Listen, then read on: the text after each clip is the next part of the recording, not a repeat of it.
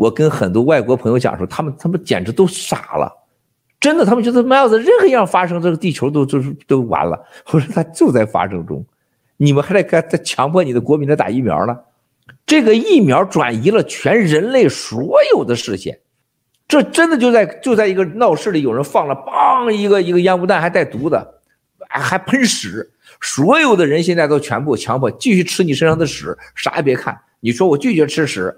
你不支持你就死，结果下边开始抢你兜里的钱，是不是啊？抢你的孩子，抢你的房子，就是这个世界的局势。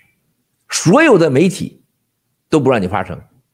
这在国内，你知道有一句话，我作为最了解共产党这些年邪恶计划的人，我听了都是吓我一大跳。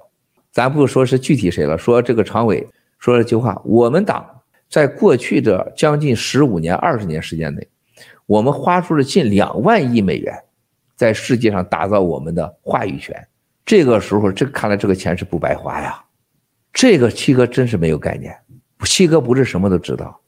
也就是说，过去的十五年里边，每年一千多亿美元执行的大外宣，收购海外的这些媒体，我也是第一回啊。那你说这个世界上哪有人骂共产党啊？哪有人不替共产党说话？上了 CNBC、华尔街日报、纽约时报、美联社。都是共产党派出华人来，派来一个月两个月，你看，然后再找当地的美美国记者，然后攻击咱爆料革命，一攻击就是连续三四集，你发现了吗？